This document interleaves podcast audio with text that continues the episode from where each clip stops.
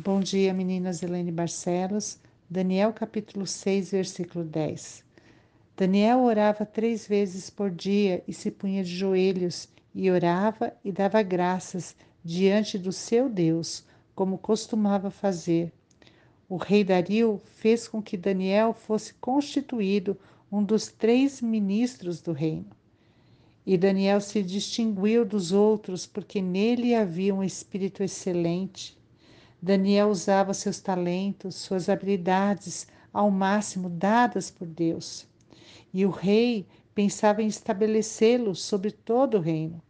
Ele era um homem de liderança, ele desempenhava o trabalho melhor do que todos naquele reino. Quantas vezes dizemos: Ah, eu não tenho tempo de orar, a minha vida é tão corrida. Eu imagino Daniel, com todo o trabalho que ele tinha, mas ele tinha uma prioridade. O tempo dele de oração era aquele momento e ele buscava o Senhor. Quer saber qual a prioridade na sua vida? Como que está o seu coração? O que você pensa o dia todo? Que tipo de pensamento enche a sua mente? Daniel buscava o Senhor intensamente e realmente estava em perigo de vida, mas ele obedecia porque ele confiava em Deus. E ele mostrava isso com a fidelidade que ele tinha a Deus. Talvez, como Daniel, em algum momento você se sinta ameaçada, em alguma circunstância, principalmente por ser quem você é. Mas não lute com armas carnais. Mantenha-se firme e não se submeta a qualquer coisa que não honre a Deus. Mantenha suas convicções. Deus ouviu a oração de Daniel, mas não livrou da cova dos leões.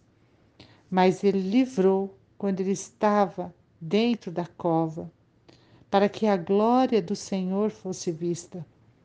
A história de Daniel nos ensina que, mesmo que você esteja em outras terras, que você seja estrangeira, que você esteja no meio de homens poderosos, que achem alguma culpa em você, que te acusem, ou você ainda seja jogada numa cova cheia de leões, ainda assim o Senhor estará com você. E às vezes a gente fica temendo com tão poucas coisas. A palavra de Deus diz em Salmo 91 que aquele que se abriga na sombra protetora do Todo-Poderoso você tem abrigo, você tem proteção. E você pode dizer: O Senhor Deus é o meu defensor e o meu protetor. Tu és o meu Deus e eu confio em ti. E diz que existem perigos escondidos e às vezes a gente nem sabe onde estão esses perigos, doenças mortais, mas Ele nos cobre com as asas dele. E sobre as, as asas dele nós estamos seguras, porque a fidelidade de Deus nos protegerá como um escudo. Se você está passando por alguma aflição, algum relacionamento conturbado, se concentre em Deus. Busque-o como prioridade, coopere com Deus e não saia fazendo o que der na sua cabeça. Aguarde o tempo, deixe Deus te livrar. Ele nunca falha. Comece orando, lendo a palavra, Ore hoje, declare a palavra do Salmo 91, declare em voz alta sobre a sua vida, sua família, sua casa. Se aproxime do Senhor, porque Ele está te esperando. Fecha a porta do teu quarto e ora teu Pai no secreto, e o teu Pai que vem em secreto te recompensará. Aleluia. Vamos orar. Senhor, louvado seja o teu nome, engrandecido seja o teu grande nome, Senhor. Nós te louvamos, te adoramos nesta manhã. Espírito Santo, nós desejamos também ter esse Espírito excelente. Senhor, usa-nos, Senhor, com tudo que nós somos, que nós temos. Oh Espírito Santo, nos usa, Senhor. Pai, além daquilo que a gente pode imaginar, pode pensar.